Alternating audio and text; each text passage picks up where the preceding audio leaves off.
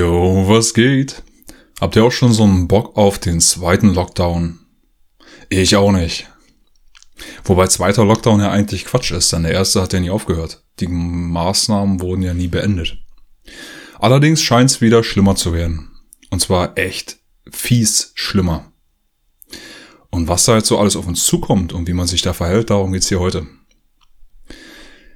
Erstmal ein paar Nachrichten aus dem Ausland, bevor ich auf Deutschland komme. In Australien gab es elf neue Todesfälle in Verbindung mit Corona.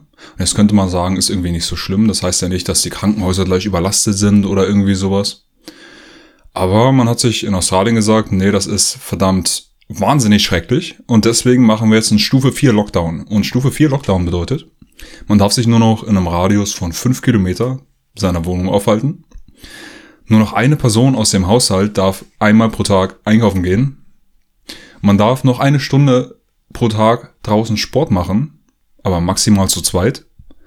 Und es gibt eine Ausgangssperre von 8 Uhr abends bis 5 Uhr morgens. Und dieser ganze Scheiß wird auch überwacht von der Polizei. Die kann auch einfach bei dir anklopfen, reinkommen. Es gibt Checkpoints, Polizeistaat galore. Es ist einfach nur super scheiße. Die drehen total durch.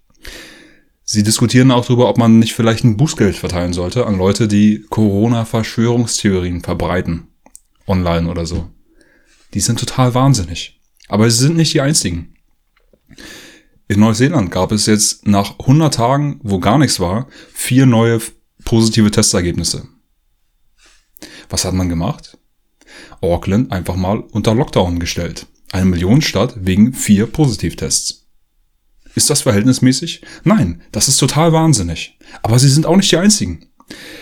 In den USA hat der Bürgermeister von LA angekündigt, dass unautorisierte Treffen bei Leuten zu Hause, Partys oder irgendwelche großen Treffen, die ja verboten sind gerade, wenn sowas passiert, kann den Leuten der Strom und das Wasser abgedreht werden. Einfach so. In New York machen sie Checkpoints, Quarantäne-Checkpoints. Wenn du aus der Stadt raus willst, wenn du rein willst, an Brücken und so weiter, ja, polizeistaatsmäßig super bescheuert. Der Fauci, der Drosten in den USA, sagt, man sollte eigentlich auch noch eine Schutzbrille aufsetzen, denn die Maske reicht nicht. Man kann sich auch über die Augen anstecken. Okay? Ach ja, und in England sagen sie, man kann jetzt Häuser abreißen, wenn da irgendwie Corona-Gefahr ist oder so. Wenn da jetzt zu viel Viren rumfleuchen, dann ist es das sicherste, die Häuser einfach mal direkt abzureißen. Man darf sich auch nicht mehr mit verschiedenen Leuten aus verschiedenen Haushalten in einem Haus treffen. Also das ist quasi wie ein Sexverbot. Es sei denn, du lebst sowieso schon mit deinem Sexpartner im gleichen Haus. Aber anscheinend ist das jetzt gerade notwendig. In Frankreich haben sie eingeführt, dass man an vielen Orten jetzt draußen eine Maske tragen muss.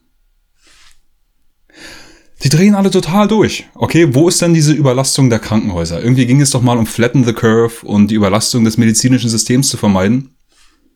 So wie ich das sehe, ist die Kurve verdammt flach.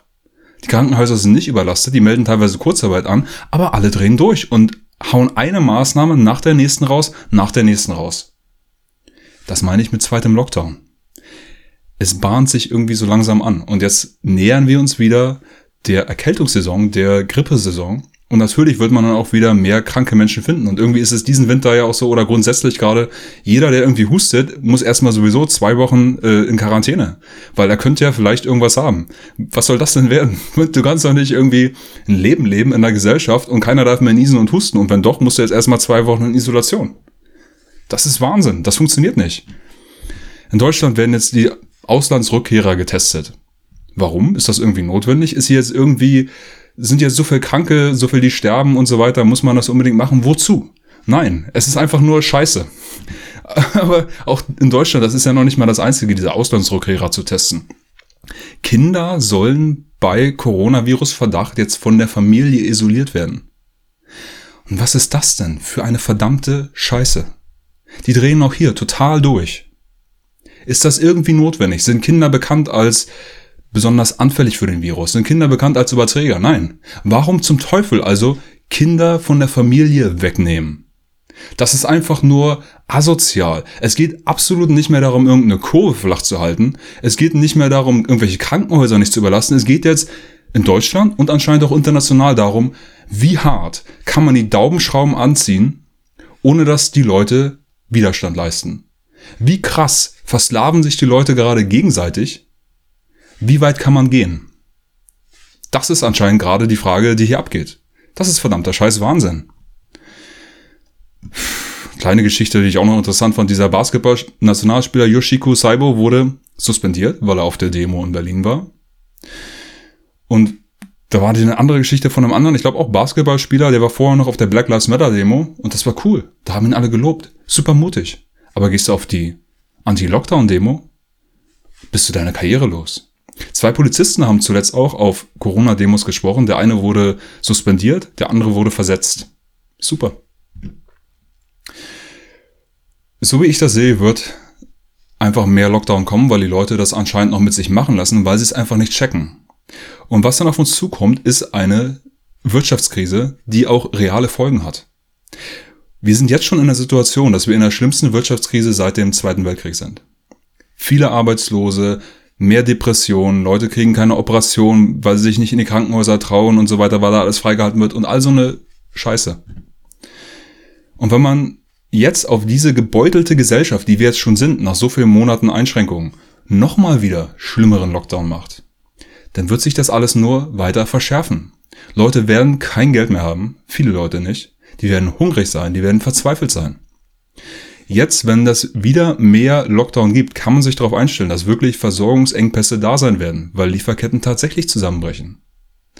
Dass vielleicht Sachen rationiert werden, dass vielleicht auf den Straßen mehr Unruhen ist. Also ich werde mir auf jeden Fall Futter zulegen, paar Vitamine und alles sowas. Klopapier ist am Ende der Liste. Aber so Sachen, die man vielleicht besser haben sollte, wenn Versorgungsketten einfach nicht mehr so laufen wie gewohnt.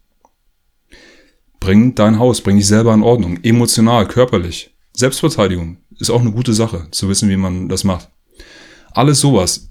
Denn wie es aussieht, schlittern wir da gerade voll rein, weil die Leute haben gerade noch irgendwie so ein magisches Denken. Die denken, wenn wir nur genug Masken aufsetzen, wird schon alles gut werden. Wenn wir einfach nur genug Straßen umbenennen und politisch korrekt sein, wird alles gut werden. Nein, so funktioniert das nicht. Man muss arbeiten, damit die Läden voll sind, damit die Gesellschaft funktioniert. Und wenn man den Leuten ständig verbietet zu arbeiten, sind die Läden irgendwann nicht mehr voll. Und die Leute werden auch irgendwann pleite sein. Und das ist alles nicht lustig. Und das kommt auf uns zu. Und so wie es aussieht, wollen ungefähr 80 Prozent der Leute das gerade nicht wahrhaben. Und die werden es erst dann checken, wenn es passiert. Und ich sehe vorher auch keine große Hoffnung. Okay, ich war bei der Demo in Berlin und habe da keinen Film drüber gemacht, weil ich mit einer anderen Einstellung dahin gegangen bin. Ich wollte nicht unbedingt zum Film hingehen, sondern dachte mir, ich will nicht, dass da irgendwelche Scheiße passiert. Ich will nicht, dass da irgendwelche Gewaltausbrüche sind. Ich will nicht, dass da irgendwelche Leute Scheiße labern. Also dachte ich mir, passe ich auf solche Situationen auf. Und wenn dann irgendwie sowas passiert, gehe ich da zwischen. Konfrontiere ich das. Die gute Nachricht ist, es ist nichts davon passiert. Es war super friedlich, eine hammergute Energie. Es waren unglaublich viele Menschen da. Die offizielle Zahl ist auf jeden Fall zu wenig. Ich weiß nicht, wie viel es waren, aber es waren sau viele. So wie ich das sehe, war das ganz klar die größte Anti-Lockdown-Demo weltweit seit dieser ganzen Corona-Geschichte. Das war abgefahren. Allerdings ist mir auch aufgefallen am Tag danach, dass die Leute, die nicht da waren, die man dann so in der Bahn sieht in Berlin und so weiter, sich eher noch mehr an ihre Masken klammern. Weil man sieht ja dann in den Bildschirmen auf der Bahn auch, gestern war hier Demo und super gefährlich, ähm, wie können sie nur die Bösen Bösen? Und alle, die irgendwie eher auf der anderen Seite dieser ganzen Debatte stehen, glauben das anscheinend, ja, dass das jetzt eine total schlimme Veranstaltung war und dass wir uns jetzt noch stärker äh, an die Masken und an Lockdown klammern sollten, denn ansonsten werden wir bald alle sterben. Deswegen glaube ich nicht, dass diese Demo irgendwie dazu führt, dass jetzt wirklich ein Sinneswandel stattfindet. Für diejenigen, die da waren, war das bestimmt richtig krass. Ich fand's krass.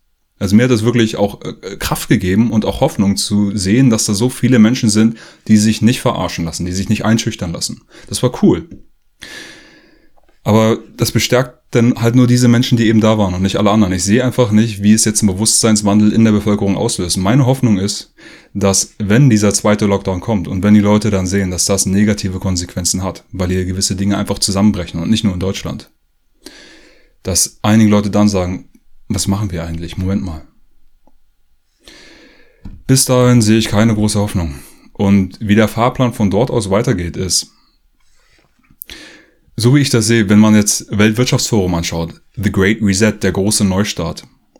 Es sieht so aus, als bringt man hier die Gesellschaft zu einem kontrollierten, äh, zu einer kontrollierten Katastrophe, um von dort aus alles wieder neu aufzubauen.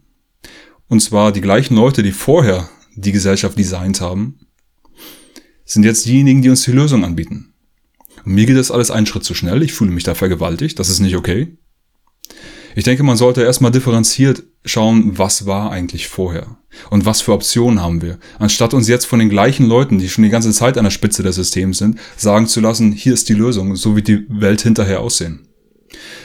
Und so wie ich diese Pläne gelesen habe vom Weltwirtschaftsforum, aber auch von anderen sag ich mal, elitären Denkfabriken und so weiter geht es immer wieder darum, mehr Planwirtschaft, mehr Kontrolle über das Individuum und mehr Macht für Staaten, Großkonzerne und so weiter. Das ist das, was wir äh, geliefert bekommen werden. Vielleicht in Verbindung mit sowas wie einem bedingungslosen Grundeinkommen. Und da werden die Leute sagen, hurra, großartig, danke für den neuen Plan. Super, dass wir jetzt auch noch das bedingungslose Grundeinkommen bekommen. Aber das sind Krümel. Das sind Kinkerlitzchen.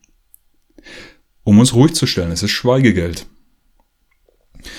Und ich hoffe einfach nur darauf, dass, wenn es passiert, wenn wir zu diesen nächsten Schritten kommen, dass von den 80 Prozent, die momentan einfach noch mitmachen und Ja zu allem sagen, ein guter Teil von denen sagt, Moment mal, was geht hier eigentlich ab? Das ist meine Hoffnung. Ansonsten habe ich momentan keine Hoffnung, dass hier jetzt noch irgendwie ein Umschwung stattfindet.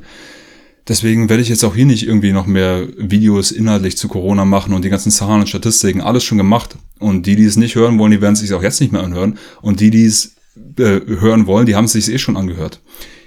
Jetzt gerade ist die Phase, wo ich denke, man kann im Grunde kaum noch was machen. Ich werde zur nächsten Demo auch noch hingehen, aber auch vor allem wieder, um drauf zu achten, dass da keine Scheiße läuft, keine Provokateure und so weiter. Ich habe auch letztes Mal mit Leuten gequatscht, wie zum Beispiel die mit den Reichsbürger fahren, also ja, die mit dem Fahren vom Deutschen Reich, und gefragt, was soll das eigentlich? Warum lauft ihr hier mit sowas rum? Dann sagte einer, ja, also mir geht's um Souveränität. Wir als Land sind irgendwie jetzt gerade nicht souverän, ist immer noch besetzt und außerdem auch so individuell, so irgendwie Rechtszeugs. Und denke ich, okay, ja, äh, weiß nicht, kann sein. Und er sagt, ja, Erster Weltkrieg, äh, ich, es war nicht okay, dass Deutschland die alleinige Schuld bekommen hat, denn das ist irgendwie komplexer und so. Sag ich, okay, kann ich auch noch irgendwie verstehen. Aber warum denn jetzt die Reichsflagge? Willst du den Kaiser wieder haben oder was? Sagt er, nee, also Monarchist bin ich jetzt eigentlich auch nicht. Sag ich, okay. Ja, aber die Fahne steht irgendwie für mich für diese anderen Sachen auch noch. Sag ich, ja, okay. Also, selbst die Leute, die da waren, ich habe auch mit ein paar anderen Leuten mit Reichsfahnen gesprochen und so. Selbst die Leute, die so ähm, gewisse Dinge vertreten, hinter denen ich jetzt nicht stehe, selbst mit denen konnte man aber auch noch reden. Die waren auch noch friedlich. Also es war rundherum eine ziemlich äh, vernünftige Sache. Coole Energie dort. Ich hoffe, dass es nächstes Mal genauso. Das ist bei großen Events natürlich immer gefährlich, dass du irgendwelche Idioten dazwischen hast, die das Ganze in eine gewisse Richtung ziehen oder die werden dann irgendwie von der Presse fotografiert und gefilmt und dann heißt das, guck mal hier, diese Idioten waren da. Also das will ich auf jeden Fall vermeiden. Und ansonsten, was auch noch auf jeden Fall wichtig ist, wenn jetzt diese zweite Lockdown kommt und die Leute eher im Elend sind und natürlich ist man dann eher gereizt und Dinge, Situationen können dann schneller explodieren. Und das ist verdammt gefährlich, denn je mehr wir uns alle gegenseitig an den Kragen gehen, desto schlimmer für uns alle. Je mehr Chaos ist, je mehr Zwist, je mehr Streit, all diese Dinge, desto leichter ist es, Menschen zu regieren. Das heißt, jeder, der irgendwie die Kraft aufbringen kann, bitte stiftet Frieden. Es bringt nichts, Leuten zu erzählen, dass sie Schlafschafe sind oder die dumm anzupumpen und alles sowas. Macht es nicht. Bitte. Wenn ihr es irgendwie hinbekommt, gewaltfreie Kommunikation, und das heißt nicht, dass man sich nicht schlägt, das sind vier Punkte. Einfach mal googeln, gewaltfreie Kommunikation. Und allgemein, bitte, lasst uns miteinander auf eine zivilisierte Art und Weise umgehen. Das heißt natürlich nicht, dass man sich alles gefallen lassen muss. Wenn zum Beispiel jetzt jemand bei mir ankommt und mir eine Impfung verpassen will, ja, mit diesem Corona-Impfstoff, okay, das wird definitiv, da, da sind irgendwie unflätige Worte noch das harmloseste, was dann von mir kommt, okay? Das passiert nicht. Oder wenn ich irgendwie mitbekomme, dass irgendwie, ich habe keine Kinder, aber wenn ich irgendwie mitbekomme, dass irgendwo ein Kind abgeholt wird, wegen Corona-Verdacht, garantiere ich für überhaupt nichts, okay? Aber grundsätzlich, bitte lasst uns Frieden stiften. Ansonsten würde ich sagen, eigentlich habe ich diesen Kanal hier gegründet, um über mein Buch zu reden. Okay? habe ich im Dezember diesen Kanal gestartet, um darüber zu reden, was passiert hier eigentlich in der Welt, wie funktioniert hier eigentlich alles, was für Alternativen gibt es. Aber darüber werde ich jetzt keine Videos machen, denn da wird jetzt natürlich absolut keiner zuhören. Stattdessen werde ich das jetzt weiter auf Englisch übersetzen und ich würde sagen, die nächsten Videos mache ich dann irgendwann in einer der nächsten Phasen dieses verrückten Theaters, wenn gewisse Entwicklungen eingetreten sind und wenn sich die der Bewusstseinszustand der Leute so weit verändert hat, dass sie auch wieder aufnahmefähig sind wieder zuhören und auch ein Interesse daran haben an solchen Themen. Weil momentan sehe ich das absolut nicht. Ich sehe diese zwei Lager, die sind absolut konträr gegenüber und da ist kaum noch äh, Kommunikation, leider. Und da kommt, denke ich, erst wieder Bewegung rein, wenn hier aufgrund des Lockdowns einiges an Elend auf uns zukommt. Leider. Und ob es danach dann irgendwie positiv weitergeht oder nicht, weiß ich nicht. Die Möglichkeit ist auch, dass wir dann echt abrutschen in so eine ekelhafte Dystopie, an diesen zentralisiert geplanten, letztendlich Weltstaat mit Großkonzernen und autoritären Regierungen und so. Wenn die Leute dazu Ja sagen, ist das absolut eine Möglichkeit, das kann passieren. Habe ich keinen Bock drauf, aber wer weiß. Okay. Jedenfalls, so viel fürs Erste. Passt auf euch auf, macht's gut.